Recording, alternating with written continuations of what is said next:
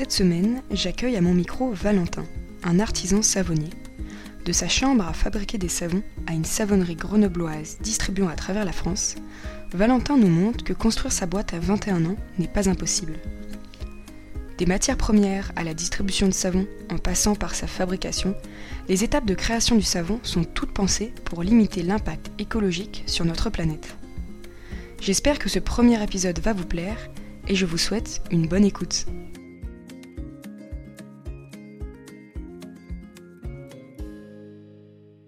Bonjour à tous, bienvenue sur World Voices. Aujourd'hui, j'ai le plaisir d'accueillir Valentin, qui est artisan savonnier.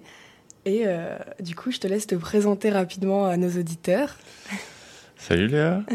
Euh, du coup, Valentin, j'ai 27 ans. Euh, J'habite à Grenoble. Et je suis artisan savonnier depuis 2017, donc ça fait 5 ans. Et avant ça, j'avais fait une licence de biologie à Grenoble, à, l'école, à, la fac de Grenoble. Quoi. Voilà. Ok. Et euh, du coup, tu as créé une entreprise qui s'appelle Nous le savons en 2017. Et du coup, en fait, avant, tu as juste fait tes études, tu pas fait d'autres. Euh, la création de la boîte, c'était pendant la dernière année de fac. Ok. Euh, la troisième année, là. Et j'ai un peu fait les deux en parallèle pendant cette dernière année. Et après, je suis parti à fond sur la création d'entreprise. D'accord, ok. Donc, tu n'as pas d'autres expériences professionnelles avant Bon, des petites. Des, Genre des, stages. Euh? Ouais, il y avait des stages. J'avais fait un stage euh, au CEA dans un labo de biovégétal parce que ça faisait partie de ma formation et que c'était une branche qui m'intéressait, mais je me suis rendu compte que c'était pas un milieu qui m'attirait finalement, une fois le nez dedans. Pareil pour euh, la bactériologie. J'avais fait un stage aussi au bâtiment Jean Roger à Grenoble, à côté du, de l'hôpital. Et, et, pareil, euh, une fois dedans, je me suis dit, mais what euh, ça, me, ça me convient pas en fait. Et sinon, c'était des petits stages, euh, genre, enfin pas des petits stages, mais des petits boulots alimentaires. Genre, j'ai livré des burgers en scooter, j'ai livré des burgers, enfin des, de la bouffe à vélo avec, avec Deliveroo. Ok. Et j'ai aussi bossé pour Caterpillar en tant que que contrôleur qualité. Ah ouais, d'accord. Mais euh, pas longtemps. Ouais, pas du tout dans la chimie en fait. Euh, Mais non, rien C'est juste pour gagner un peu d'argent ouais. quand tu es étudiant. Ok. Et euh, du coup, comment tu définirais ton métier aujourd'hui? Que... Celui d'aujourd'hui, genre que moi je fais maintenant, oui, en ce maintenant. moment. Ok. Et eh ben, un peu maître d'orchestre. En gros, je dois mettre de l'énergie et de l'attention à ce que les différentes personnes qui bossent avec moi à la savonnerie et les différents prestataires, mhm. bah, que tout ça fonctionne bien ensemble. Il y a des bonnes relations euh, et commerciales et humaines, euh, que tout le monde se sente bien et soit efficace. Par exemple, si, si je demande à une, à certaines, une, une, personne qui est, qui est à l'aise sur les réseaux sociaux de se mettre en fabrication et inversement, ça, ça va plus du tout le faire. Et euh, bon, voilà, c'est en gros ce, ce genre de taf. C'est plutôt un, un, travail un peu managériel de, de, ton équipe, en fait, au final. Oui, pour l'aspect humain. Et sinon, mm. pour l'aspect euh, gestion d'entreprise, c'est. Euh, bon, j'ai pas trop le terme en tête, mais. Essayer de, de, faire en sorte qu'on on soit rentable dans ce que l'on fait, mhm. mais quand même attrayant pour les clients, que ce soit les clients pro ou les clients particuliers. Donc, euh, trouver le juste milieu, en fait. Ouais. Et du coup, avant de parler un peu de ton parcours avec euh, ton, la savonnerie, euh, est-ce que tu peux nous, nous dire si tu as une journée type? Il y a plutôt une semaine type. Ok. Semaine type qui est un peu rythmée par le rythme de chacun parce qu'on mhm. est à 28 heures. Tout le monde est à 28 heures. Enfin, pas moi, mais les, les, trois autres personnes, là, Suzanne, Théo et Megan, sont à 28 heures. Mhm. Je les présenterai après s'il faut. Oui, bien sûr. Euh, Suzanne, normalement, elle n'est pas là le lundi. Parce qu'elle fait 28 heures sur 3 jours. Mardi, mercredi, jeudi. Théo, il n'est pas là le jeudi, parce qu'il fait 28 heures sur 3 jours, lundi, mardi, mercredi. Mhm. Et Megan, elle fait 28 heures sur 3 jours et demi. Elle finit un peu plus tôt. Et voilà. Donc ça, ça dépend pas mal de ça. Euh, c'est une, c'est une envie hein, de, mm. d'être à 28 heures. histoire d'avoir des longs week-ends. Des longs week-ends et peut-être plus d'efficacité quand ils sont au boulot. je sais ouais, peut-être, ouais. En tout cas, une, vraie, une vraie pause, quoi, entre des semaines. Et du coup, la semaine type, c'est. C'est quoi euh, Je commence par la fin parce que ça s'accélère. Le jeudi, c'est traitement des commandes. Le vendredi, du coup, on bosse pas. Le jeudi, traitement des commandes, euh, que ce soit les commandes magasins ou les commandes euh, particuliers. On fait ça une fois par semaine, histoire de regrouper les tâches et d'être plus efficace et que ça nous prenne un peu moins de temps. Du coup, si vous voulez être livré rapidement, il faut passer commande le jeudi matin, par exemple. Comme ça, c'est traité dans la journée et hop si tu passes commande le vendredi, euh, c'est traité le jeudi d'après. Bon. Euh, le mercredi, c'est. Ah non, on parle que de ma semaine. Du coup, bah, en fait, ça dépend tellement. non, mais tu peux parler des autres, hein, te sens pas. Euh, bah, lundi, c'est Fab de savon. Le mercredi, c'est savon. Le mardi, le jeudi, c'est plutôt d'autres trucs. Ok. Parce que le savon, il faut qu'il soit fabriquer, enfin, fabriquer tous les deux jours. Il y a bien des temps de séchage et euh, des temps de pause nécessaires. Euh, sinon, moi, en vrai, non, il n'y a pas tant de, journées ou de semaines type finalement. Il y a des petits, des petits points euh, réguliers. ouais. le mardi, je vais voir l'atelier d'insertion avec lequel on travaille. Et le jeudi, traitement des commandes. Voilà, c'est les deux seuls trucs fixes. Le reste, c'est mobile. Et, et, du coup, bah, tu nous as nous a un peu dit ça tout à l'heure, mais euh, pourquoi tu as, voulu créer Nous le savons? Il y a peut-être eu un, un, élément déclencheur ou bien juste l'envie de, de, créer quelque chose? Euh, fin 2015, euh, pour faire des cadeaux à Noël, je fabrique du savon. Ok. Cadeaux à Noël pour les potes, la famille, tout ça. Je trouve ça un peu magique. Parce que je mélange de l'huile avec de l'eau et des billes blanches, la soude. et ça, ça fige et, et, ça fait des bulles après. Enfin, c'est assez, incroyable. Et du coup, euh, pour en faire des différents et un peu adapter à chacun, parce que je sais pas, mon père aime bien le aime bien le citron, euh, ma mère euh, aime bien un truc qui gratte les mains après le jardin, enfin des trucs comme ça.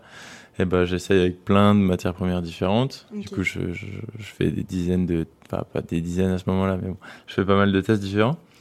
Et, hum, et c'est hyper intéressant. Euh, je, passe des super moments. Tu peux créer ce que tu veux, en fait, c'est infini. Quoi. Niveau couleur, forme, euh, texture, euh, odeur, enfin tout est possible, absolument tout. Il n'y a pas, il y a zéro limite. Ouais, c'est ça. Et bon, voilà, au final, euh, bah, j'en fais plein. Euh, j'en utilise pour moi aussi forcément parce qu'il y a déjà une recherche et une envie d'autosuffisance sur certaines choses. Euh, le savon, c'en est une. se faire à manger, c'en est une autre. Enfin, plus accessible, quoi. Mais et en, en, les utilisant, je me rends compte que j'ai beaucoup moins de petits soucis de peau. Alors après, est-ce que ça a soigné ma tête et ma confiance en moi ou mon estime de moi, ou ça a soigné ma peau réellement, je ne saurais jamais, mais en tout cas, j'avais moins de moins d'eczéma sur la, sur la peau. Euh, donc j'ai au moins continué à en faire pour moi. Et ensuite, euh, bah, on peut pas en faire un par un. C'est euh, un kilo par un kilo, donc il y a du rab. Mhm. Et le rab, ben, je le, je disais aux potes, je te donne le premier, si ça te plaît, tu m'achètes le deuxième. C'était à l'époque, c'était 3 euros les 150 grammes. Aujourd'hui, c'est 5 euros les 100 grammes. Parce que il, y a, beaucoup, il y a beaucoup plus de choses derrière. C'est pas juste toi dans, ton, dans ta chambre qui fait des savons. Et puis, euh, j'achetais pas des trucs bio. Enfin, j'achetais des trucs pas chers parce que j'étais étudiant et c'était pas bon. C'était pas pour me faire de la thune, mais. Euh, et du coup, bah, ça a commencé un peu comme ça. Et un jour, un plombier est passé à, la maison pour réparer un, dégât des eaux. Il a vu des savons partout. et il m'a dit euh, tu sais, si tu veux les vendre euh, légalement, tu as juste à créer une micro-entreprise, c'est gratuit et tu pourras aller sur les marchés et, les vendre. Et je me rappelle vachement bien de ce jour-là. Et, du coup, je, lui ai dit, bah ouais, ok, je savais pas. Ça a fait un peu tilt dans ta tête. Euh. J'étais vraiment à l'ouest. Hein. Ouais. Vraiment pas, ni, même niveau réglementaire, j'étais pas au courant de quoi que ce soit. Ouais, mais t'étais pas dans l'optique de les vendre, à la base c'était pour toi, donc peut-être tu t'es pas posé des questions. Euh... Bah, pas suffisamment, en tout cas. Et bon, du coup, euh, j'ai créé la micro-entreprise. Euh, mhm. J'avais pas trop de thunes, du coup, bah, j'ai, bossé un peu pour Deliveroo. Ouais, Deliveroo. Parce que micro-entreprise, c'est nécessaire aussi. Oui. Et du coup, après, c'est la même qui a servi au ah, savon. J'ai juste changé la destination. Et, et, voilà, et après, avec les thunes de Deliveroo, j'ai pu acheter des matières premières en un peu plus grande quantité. D'accord. Et du coup, avoir des tarifs à l'achat un petit peu plus intéressants. Mhm. Donc des marges un petit peu plus intéressantes. Et ces marges ont permis de faire des profits qui ont permis d'acheter des trucs. J'ai essayé de pas mettre de pas trop mettre d'argent perso. Oui. Et plutôt de faire des bénéfices, les réinvestir, des mhm. bénéfices, réinvestir. Et du coup, tous les objets qui sont dans la savonnerie ont été financés comme ça. Il n'y a pas eu de prêt ou quoi. T'as pas eu de financement extérieur avec des aides pour les entrepreneurs ou quoi? Du coup, aujourd'hui, tu as trois personnes qui travaillent avec toi. Oui. Euh, comment tu as réussi à construire ton équipe, genre les trouver, etc. C'était pas quelque chose qui était difficile ou c'est venu à toi, genre des potes ou quoi? Les deux. C'était et facile et difficile. Il y a eu des potes et il y a eu des gens au pif. Mhm. Euh, la première personne qui a officiellement, parce qu'il y a eu des non officiels, euh, bossé avec moi, c'était euh, Victoria qui était en alternance marketing communication. Elle était en licence pro, je sais plus exactement l'intitulé de sa licence. Bon. elle, elle était du coup en alternance pendant un an, en 2019. Après, elle a été remplacée parce qu'elle voulait euh, être dans une boîte un peu différente, euh, qui était plus euh, dans sa vocation au final. elle voulait, elle a été remplacée par une salariée qui est restée 8-10 mois à peu près. Ça s'est pas hyper bien passé, du coup elle est partie. avant qu'elle parte, il y avait une autre personne qui est Suzanne qui est encore là, qui est arrivée. Donc là on est, on est quoi? On est mi-2021. Suzanne, euh, c'est une ancienne cuisinière euh, qui bosse dans un resto qu'elle a co-créé avec euh, une amie à moi. Ok, d'accord. Et, et, du coup, bah, un jour, cette amie lui a dit Mais il cherche, il cherche des gens. Toi, tu veux partir de, de ce travail Envoie-lui un petit message. Donc, elle m'a envoyé un mail et elle est venue, on s'est vu, on s'est dit Vas-y, feu, on y va. On essaye et elle est encore là. Donc, ça fait un an et demi. Et du coup, elle, elle pas pour la création de savon. Elle est. Elle. Elle fait quoi exactement? Elle va changer un peu de poste là, euh, dans pas longtemps.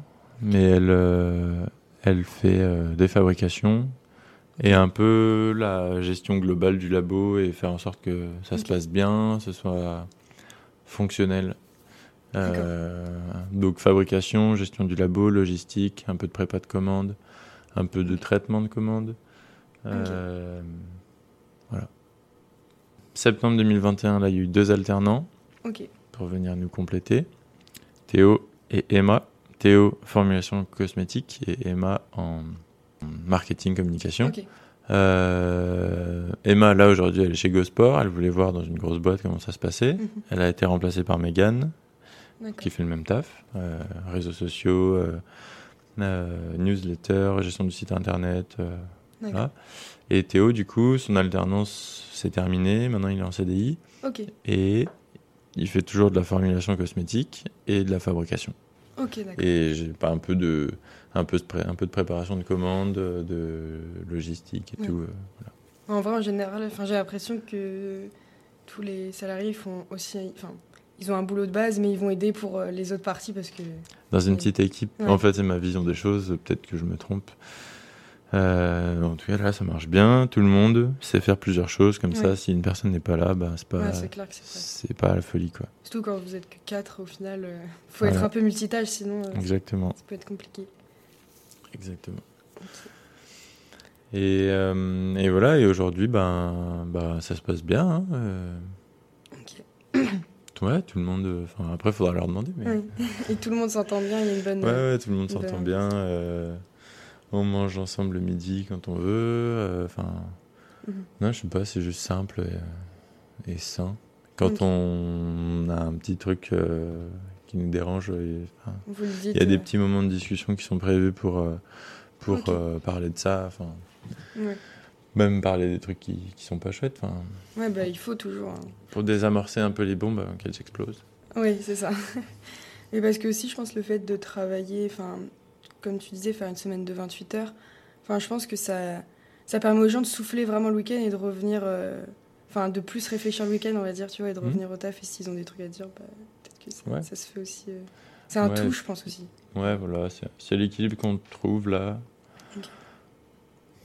Pour l'instant, ça convient bien. Après, on verra. Le, le... Tu me demandais ce que c'est mon taf. Ben là, ce qui me vient en tête, c'est de, de essayer de sentir un peu ce qui peut coincer, ce qui peut convenir euh, pour euh, proposer des adaptations le plus vite possible, mm. pour pas que les gens restent dans des situations. Euh, si, même si ils ont une écoute qui est, qui est, qui est présente entre le moment où ils en ressentent le besoin et au moment où ils, ils le montrent de façon verbale ou non verbale qu'ils en ont besoin, bah, il peut y avoir un, délai euh, qui n'est pas confortable pour eux. Oui, clairement.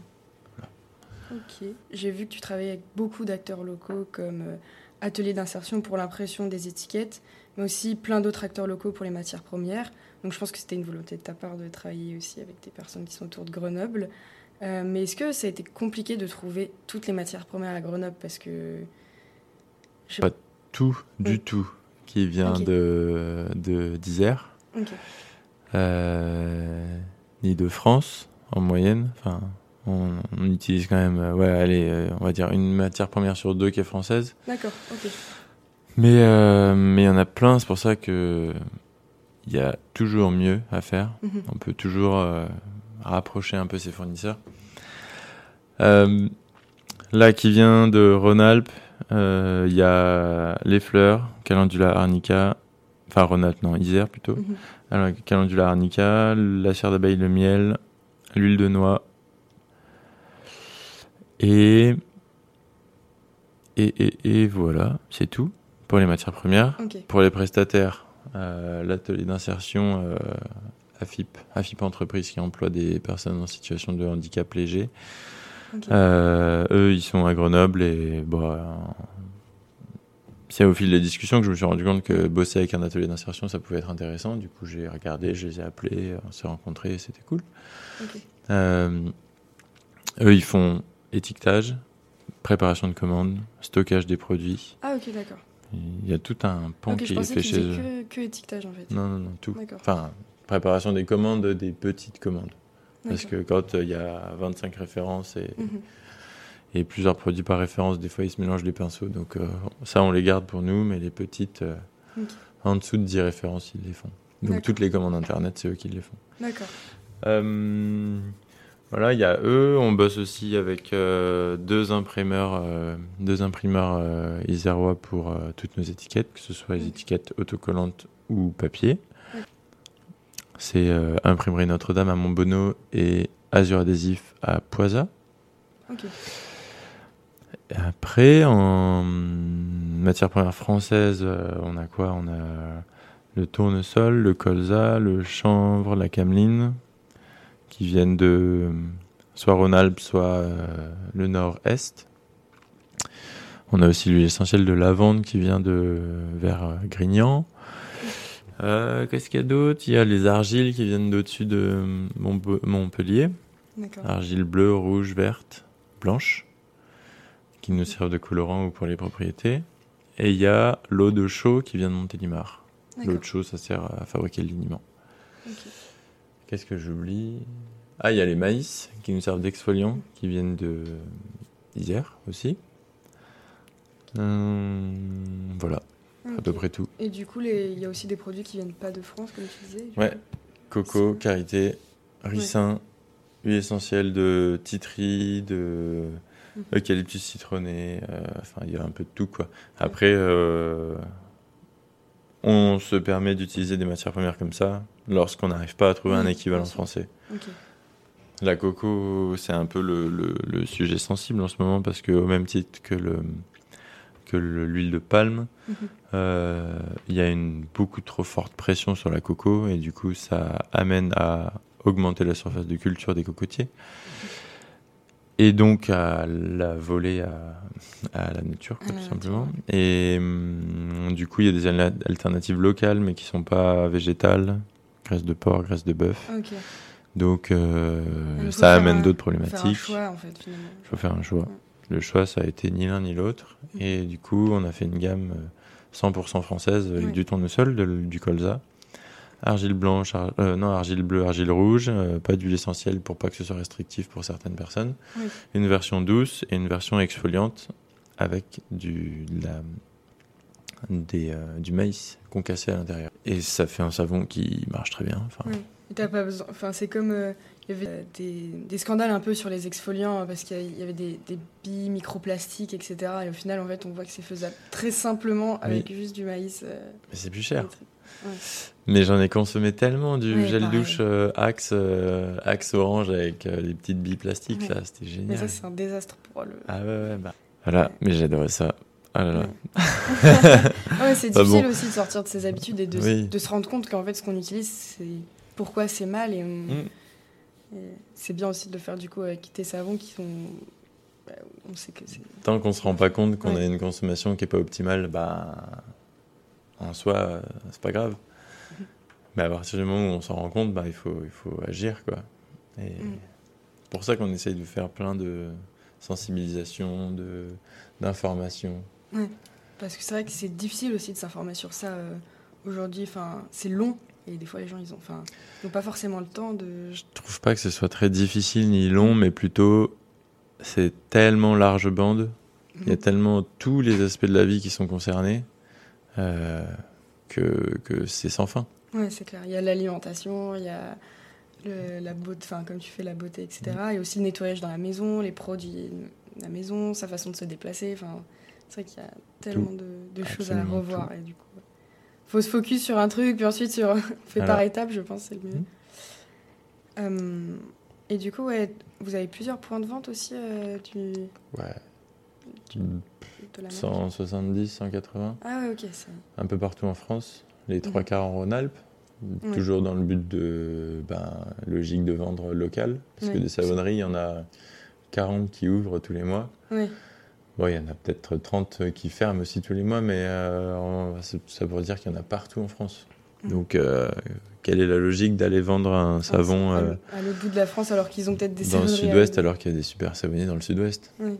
Après, bah, s'ils ne trouvent pas quelque chose qui est fait localement, bah, ok, on leur vend, mais, mhm. mais euh, commerce local, c'est hyper important. Ouais, c'est clair. Et puis en plus, l'envoyer loin, bah, ça veut dire euh, le faire lui faire, faire, faire, traverser par nos savons la France, et au final, bah, écologiquement, c'est pas forcément le. Bah, c'est pas fou, ouais.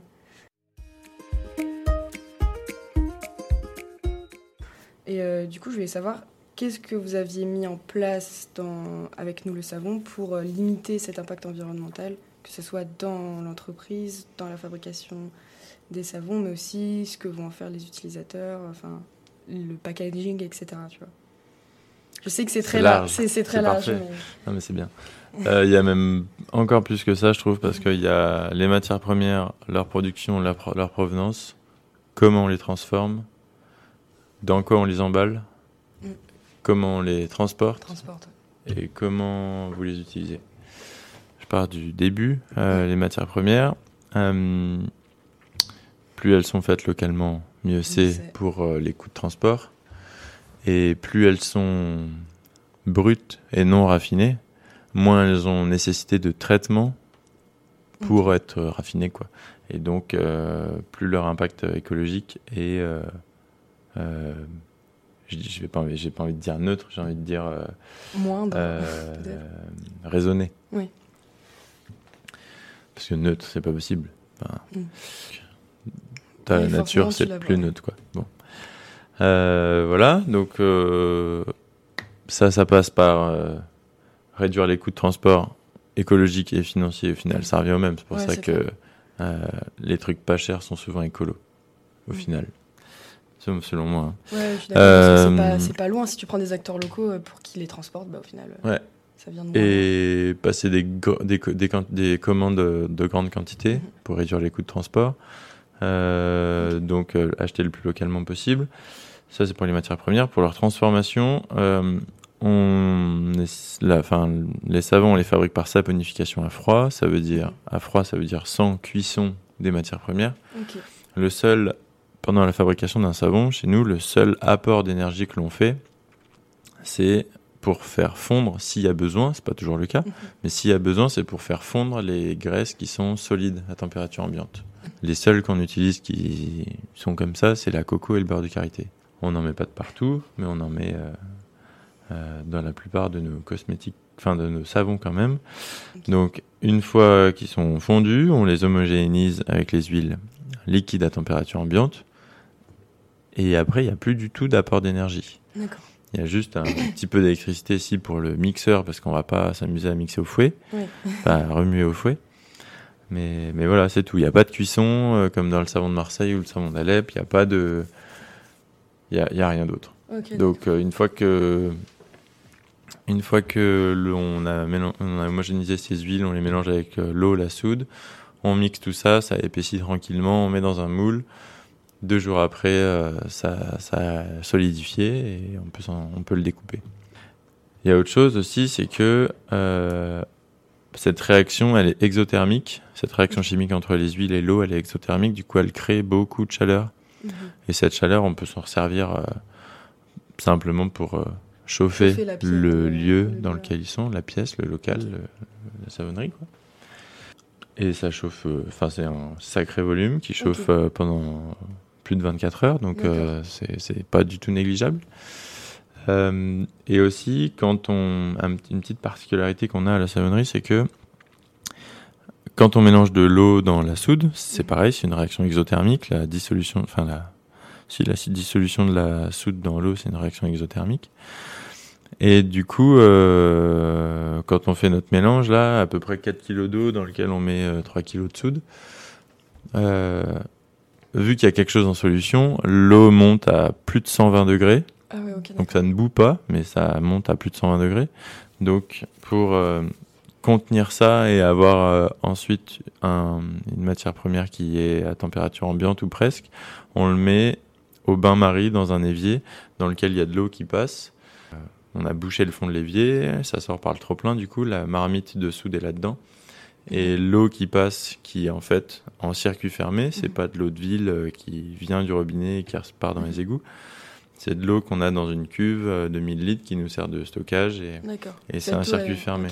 Et comme ça, on peut refroidir, vu la différence de volume entre la cuve de 1000 litres et le, le la marmite de 8 mhm. kilos à peu près, qui est à 120 degrés, la différence de volume fait qu'on peut facilement refroidir la marmite. Et ensuite, ça nous fait de l'eau euh, un peu plus tempéré, mhm. euh, qui permet d'alimenter euh, le l'évier, le lave-vaisselle, euh, les chiottes là-haut, enfin à l'étage. Voilà. Et du coup, on réutilise chaque goutte d'eau au moins deux fois, si c'est pas plus. On propose au lave-vaisselle une eau qui est tempérée, qui est pas à 15 degrés, qui est plus chaude. Et pareil au ballon d'eau chaude qui nous fait de l'eau chaude pour le, le lave-main par exemple, mhm. on lui fournit une eau qui est un peu plus chaude. Comme ça, il a moins de travail à faire. Ok, d'accord. Bon, ah bref, je me suis garé. Petite, petite parenthèse, ça c'était sur la transformation. Mhm. Après, sur l'emballage. Euh, les savons, c'est du papier donc imprimé à Montbonneau, à côté de Grenoble. Du papier recyclé, euh, imprimé avec des encres à base végétale. Donc le papier est compostable. Mhm. Il faut enlever le petit scotch que l'on met. J'aimerais bien un jour réussir à, ne pas avoir plus utiliser ce scotch, mais utiliser une colle euh, à base de d'amidon ou de lait ou autre. Mais euh, je n'ai pas encore euh, mis assez d'énergie là-dedans. Bon, mhm. ça c'était pour les savons. Pour les autres produits, ils sont tous dans du quasiment tous, mis à part le liniment, ils sont tous dans du verre qui peut être consigné et la consigne, au final, c'est à mon sens la meilleure méthode pour euh, ne pas créer de déchets. Mhm. Euh, parce que le pot en verre, tant qu'il n'est pas euh, ébréché, abîmé, tonché ou quoi, on peut le réutiliser encore et encore et encore et encore. Mais même sur les sites, vos, points de vente qui sont loin, il y a aussi cette histoire de consigne. Enfin, les consommateurs vont ramener à l'endroit où ils l'ont acheté ou c'est plus difficile? Ça dépend surtout de, du point de vente au final. Parce qu'il y a des points de vente qui sont euh, hyper loin, euh, hyper loin, enfin en France toujours, mais quand même loin, qui, qui ont un super euh, taux de retour des consignes et qui nous les renvoient. Mhm. et d'autres qui sont pas très loin, alors à Lyon, et, et qui ont un peu la flemme ou pas du tout envie ou qui n'y arrivent pas. Mhm. Et du coup, ils n'arrivent pas du tout à mettre en place la, consigne avec leurs clients et, et, ça passe pas. Donc on a plein de, de docs à leur, fournir, à leur fournir pour renseigner les clients sur le fait que ça, ça peut être mis en place, tout ça. Mm. Pour les aider aussi à parler leurs clients. Je les tanne hein, pour que ça se fasse, mais bon, bah, s'ils veulent pas, ils veulent pas, ça va venir un jour. Hein. De toute façon, peut-être que ça serait bien que ça devienne obligatoire un jour. Ouais, c'est ça. Euh. Et puis si, aussi, je pense que si toi, tu le fais, euh, et que peut-être ils n'acceptent pas, mais s'il y a plein de gens qui viennent, plein de, de fournisseurs qui viennent leur dire, ouais, on aimerait bien récupérer nos trucs, au final, c'est un, c'est un petit pas puis un autre petit pas qui fait qu'au final ils vont se dire ah ouais bon tout le monde nous demande de faire des consignes on va peut-être le mhm. faire. Ils ont un exemple là ils en ont plein d'autres euh, un jour ils comprennent enfin bon. C'est un système c'est un processus qui prend un peu de temps peut-être mais mhm. ça va venir. Euh, la suite c'est le transport euh, le transport ben les magasins de Grenoble c'est livré à vélo avec cyclo euh, L'atelier d'insertion aussi, c'est livré avec Cyclo. Euh... Ok, du coup, Cyclo, ils ont des vélos euh, électriques ou c'est des trucs, des vélos musculaires? Pour les petites commandes, c'est des vélos classiques. Des, des, petites bombes, mais, mais sans assistance électrique. Et pour les grosses commandes, genre hier, il a embarqué 150 kilos. là, il y avait un petit moteur électrique quand même sur la remorque parce que Heureusement qu'on est dans une ville plate, mais. Euh, ouais, clairement. Mais même pas. Et euh, du coup, tu te disais, vous économisez de l'énergie, bah, de l'eau, du coup, vu qu'il y a le, circuit fermé. Et en fait, finalement, ça vous fait économiser de l'argent, non? Puisque ça vous fait Ah, bah ouais, forcément, je sais pas. Ça a jamais été autrement, donc je peux pas comparer. Mais, mais euh, oui, on a une consommation d'eau qui est contenue, réduite par rapport à ce qu'on devrait faire. Euh, pareil pour l'électricité, j'ai reçu une facture là, euh, je sais plus quand, euh, le mois dernier. 170 balles pour 3 mois.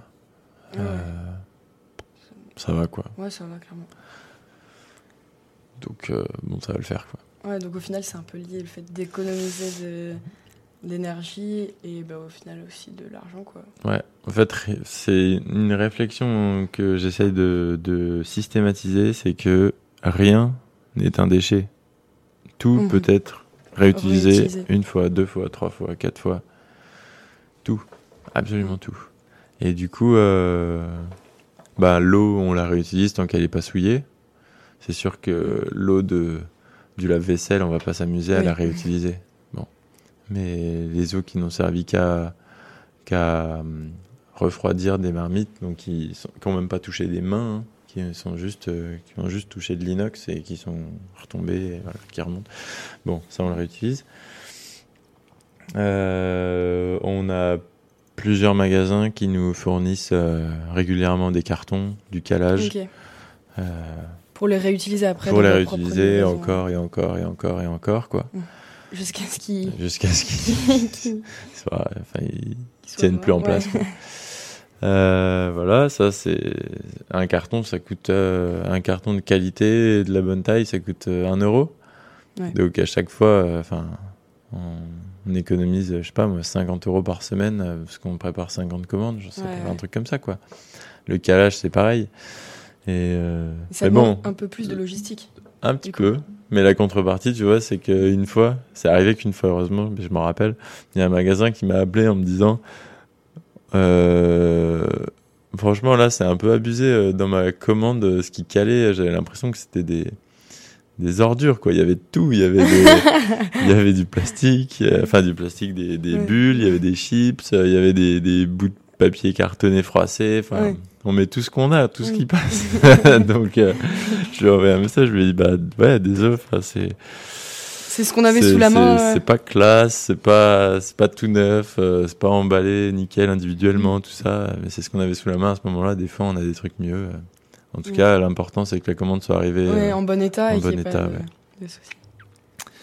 Qu'est-ce qu'il y a d'autre? Euh, Ah ouais, j'ai récupéré aussi d'un pote qui fait des, des boissons pétillantes à Grenoble. Ouais. Toutes les glycines de ses étiquettes les étiquettes autocollantes, elles sont collées sur euh, une bande de papier. Et euh, quand tu décolles l'étiquette, il reste cette bande et tu ne sais pas quoi en faire. Et ils avaient, il avait gardé tout ça en se disant ah, ça va servir un jour, ça va servir un jour. Et je suis passé chez lui, j'ai tout récupéré. Et mhm. en fait, c'est un super calage pour les, pour les commandes. Ah ouais, ok. Et bon, quand j'aurai fini ça, je demanderai à mon imprimeur. Parce qu'ils en ont plein et ils le balancent.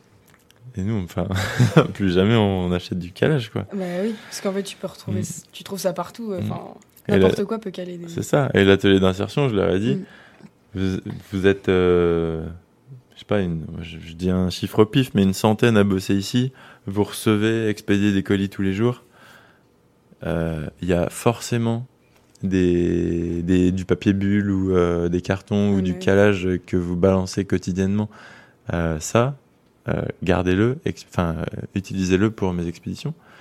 Et le Benoît, là, le mec qui s'occupe de moi, euh, enfin, mon référent à la, à la, à l'atelier d'insertion, il est même allé jusqu'à récupérer le sac de pain à la cantine dans lequel ils reçoivent toutes les baguettes. Ah ouais, d'accord. Genre, il a récupéré ça, ça fait du papier cartonné sympa. Et, bref, toutes les semaines, il récupère son sac de pain et il s'en sert pour caler les, caler les colis c'est une réflexion qui, qui n'a pas de limite au final parce que euh, ok ça permet pas dans une démarche euh, entre, d'entreprise ça permet pas de d'augmenter les charges réduire les bénéfices payer moins d'impôts enfin enfin voilà ça permet pas ça mais mais ça permet de de juste pas avoir de charges et, et, de pouvoir utiliser le bénéfice de compenser le chiffre d'affaires avec des charges qui sont hyper importante. Quoi. C'est ça, pas, pas d'achat de, euh, de carton, comme tu disais, bah, au final, ça enlève mm, mm. des trucs à acheter. Quoi. Après, on en a déjà acheté quand même. Hein. Oui. Mais euh, c'est hyper marginal. Ok. Mais je vois, pareil, j'ai travaillé dans un magasin de vélo. Et, euh, et en fait, pour la livraison des vélos, c'est des énormes cartons. Énormes. Et ben, en fait, ils les jettent au final. Enfin, mm. ils font aussi des expéditions de vélo, donc ils les réutilisent pour ça mais il y a plein de cartons qui passent à la benne. Genre, devant le magasin, il y a une énorme poubelle où ils mettent les cartons parce que bah, ils, en, ont trop en fait aussi. Ils en reçoivent plus qu'ils n'en ouais, expédient.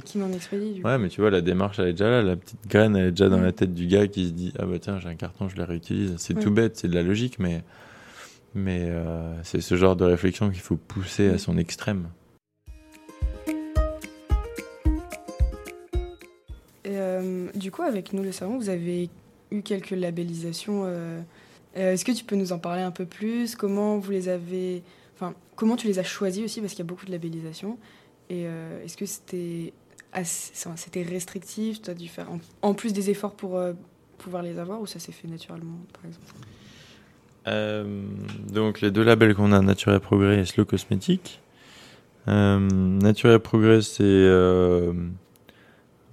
je suis allé vers eux dans le but de pouvoir vendre à des magasins bio comme Biocop ou d'autres, enfin mhm. voilà, magasins bio, parce que parce que ce label est reconnu. Euh, il prend en compte le cahier des charges de Cosme Cert, Cosme Bio, des trucs comme ça, en rajoutant vachement plus de lignes, en ayant une vision beaucoup plus globale et, et ouais, beaucoup plus global sur euh, l'entreprise et et du coup, il a un cahier des charges vachement plus restrictif, qui est vachement moins restrictif que notre cahier des charges. Du coup, pour répondre à ta question, c'était complètement naturel d'avoir ce label. On n'a fait absolument aucun effort supplémentaire par rapport à ce qu'on faisait aujourd'hui, enfin ce qu'on faisait euh, déjà. Voilà, donc ça prend en compte euh, le pourcentage de matières premières bio dans le produit, 100% ou rien alors que d'autres euh, se contentent de moins. Euh, ça prend en compte l'origine des matières premières. S'il y a une alternative locale, bah faut prendre l'alternative locale. Faut pas aller acheter son mhm. son euh, je sais pas moi son quoi son huile essentielle de lavande aux États-Unis. Je dis un truc au pif hein, mais ça n'a aucun intérêt vu qu'on en a en France donc. Voilà. Voilà et il prend aussi en compte l'utilisation des, des ressources, des matières premières, que ce soit L'eau, les cartons, on en a déjà parlé, je reprends ça en exemple, mais, mais ça leur a beaucoup plu, toutes ces, toutes ces approches-là. Et puis, euh, le deuxième, c'est Slow Cosmétique. Là, on l'a pris euh, parce qu'il est reconnu. D'accord. Pour avoir de la visibilité, parce qu'ils ont un site aussi sur lequel on est renseigné, où on fait pas mal de ventes. il donne confiance aux gens sur le vis-à-vis du produit sur lequel le, le, le, label est.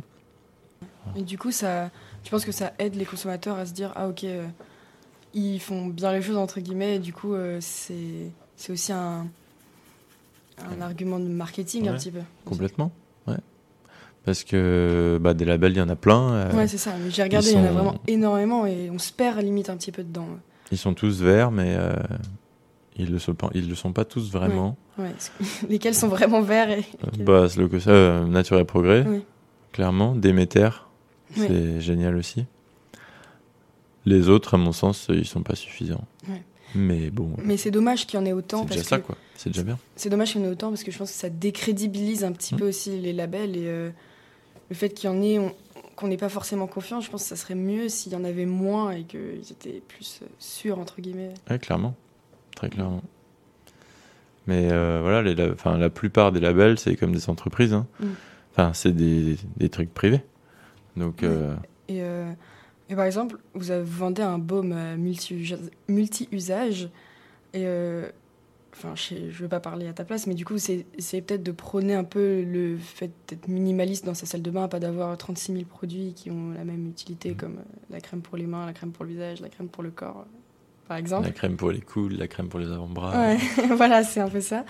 Mais est-ce que c'est pas contraire au fait d'essayer de, de vendre le plus possible? Enfin, c'est-à-dire euh, contraire au fait d'avoir une entreprise qui est rentable, de se dire ok, bah, essayer d'acheter le moins possible, mais en même temps, toi, ton but c'est de vendre. Ben, le pari qu'on fait, c'est de vendre peu à une personne, mais beaucoup à cette personne plus tous ses potes. Donc, enfin, j'essaye de me mettre à la place du consommateur, quand, enfin, de, de, mon, de mes clients. Quand euh, je vends, un, tu parles du baume euh, universel là.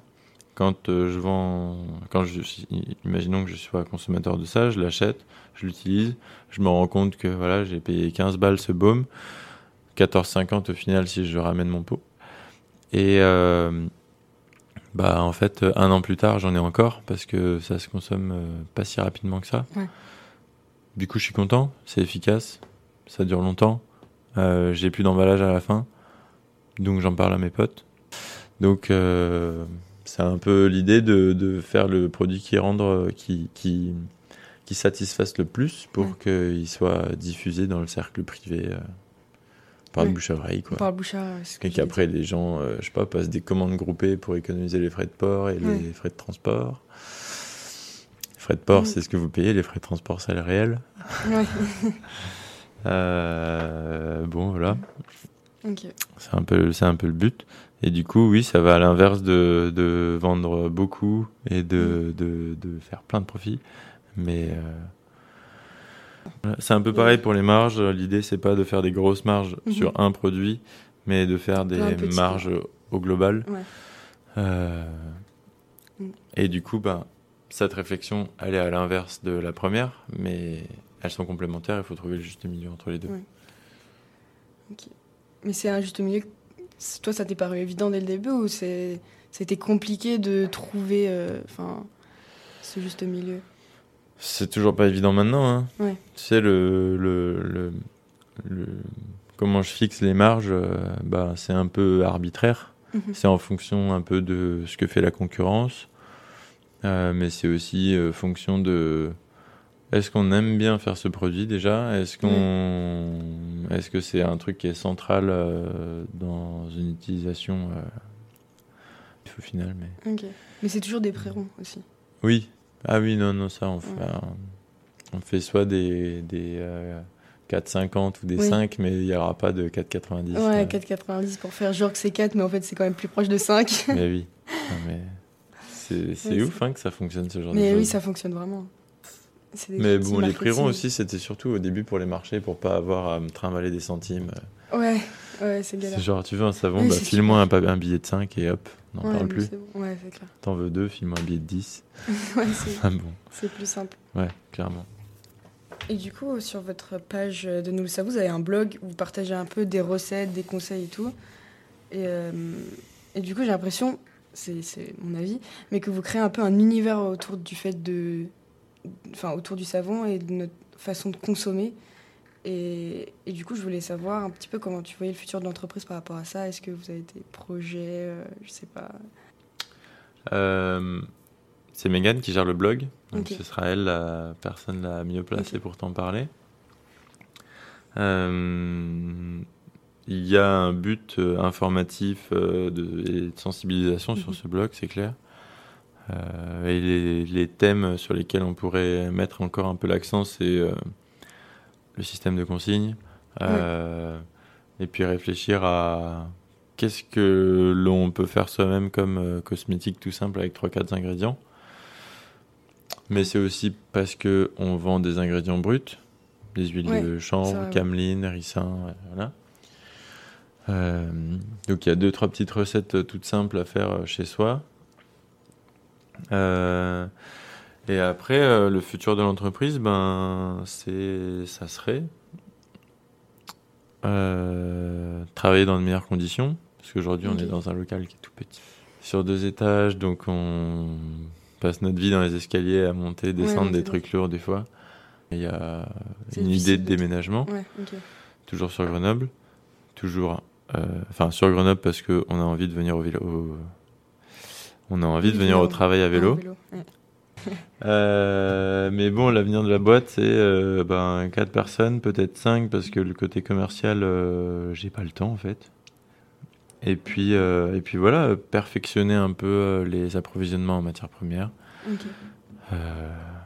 en ayant toujours la même qualité, mais en la prenant un peu plus proche. D'accord. Améliorer ce que vous faites déjà au final. Ouais, voilà. Tu vois, le, le, le déo, mhm. c'est. Enfin, les déos, il y en a quatre. C'est des, des déodorants crème euh, qu'on prélève euh, à la main. Euh, ils étaient hyper appréciés. Enfin, il n'y avait pas trop de, de, enfin, de, de soucis là-dessus. Euh, mis à part que quand il fait très chaud, il fondait et derrière il refigeait. Mais il refigeait de façon non homogène parce que l'huile de coco qui était dedans formait des petites perles dans le déo. Et du coup, c'était vachement moins agréable. Euh, et à la suite d'une discussion avec un magasin, euh, je, j'ai demandé à Théo, du coup, qui fait la formulation, d'essayer de remplacer la coco par du tournesol. Ce qu'il a fait. Un test, deux tests, trois tests. Euh, on s'est rendu compte qu'il fallait aussi un peu adapter la quantité de cire d'abeille pour euh, mhm. Avoir une température de fusion euh, cohérente. Et, voilà, et maintenant, bah, tous nos déos sont faits avec de l'huile de tournesol parce que ça vient de moins loin. C'est le même prix, voire moins cher. Il n'y a pas ce problème de biphase qui se crée. Il n'y a pas ce problème de biphase parce que on n'est plus du tout autour de la température de fusion de la coco. Ouais. Le tournesol s'affiche beaucoup plus bas. Ça fond, euh, À 21, 22. du coup, ben, en hiver, euh, c'est solide, en été, c'est tout liquide. Et même si on mélange cette matière première avec euh, avec de la cire d'abeille pour la figer, ben, mhm. elle garde son indépendance d'un côté et elle fond, elle resolidifie toute seule. Tournesol, on est, on n'a plus du tout de problème. Du coup, le déo est beaucoup plus constant dans l'année. Ouais, c'est ça. Du coup, c'est plus agréable pour le. Plus agréable et. Parce qu'en plus, vu qu'il dure longtemps, euh, tu peux, tu peux l'avoir toute l'année au final. Ouais, largement. Donc euh, voilà, je, la réflexion de perfectionnement, elle est là, elle est constante et en fait, il euh, n'y a, y a, pas de fin, c'est infini. Ok, et, euh, et tu, vas encore continuer à travailler longtemps à la savonnerie ou? Oui, non, oui. rien. Tant que j'y trouve Le plaisir. une stimulation, oui. Hein. À la fin de mes vacances, là en août, j'étais trop content de revenir au boulot. Oui j'étais impatient. parce que ça te plaît aussi, quoi. Ouais. Là, je suis impatient d'aller en vacances. Oui. je sais pas quand ce sera, mais mais euh, mais voilà, tant que j'ai cette sensation-là, bah c'est que je suis au bon endroit. Si ça part, bah, ça part et et je ferai autre chose. tu verras bien. Pour l'instant, tu te poses pas trop de questions, quoi. Non. L'idée, c'est de plus être euh, indispensable. D'être euh, là, utile, mais de ne plus être indispensable. Donc d'avoir euh, réussi à former une équipe relativement autonome. En tout cas, merci d'avoir accepté de venir discuter avec moi. Avec plaisir, Léa. Merci d'avoir écouté cet épisode jusqu'au bout. J'ai beaucoup appris de l'expérience de Valentin et j'espère que vous aussi. Son discours apporte de l'espoir sur le futur de notre planète, car les mentalités changent grâce aux impacts des entreprises de ce type. Finalement, faire attention à sa consommation passe par la limiter, mais aussi par acheter les bons produits, ceux qui sont faits dans le respect de l'environnement et des ressources finies de notre planète.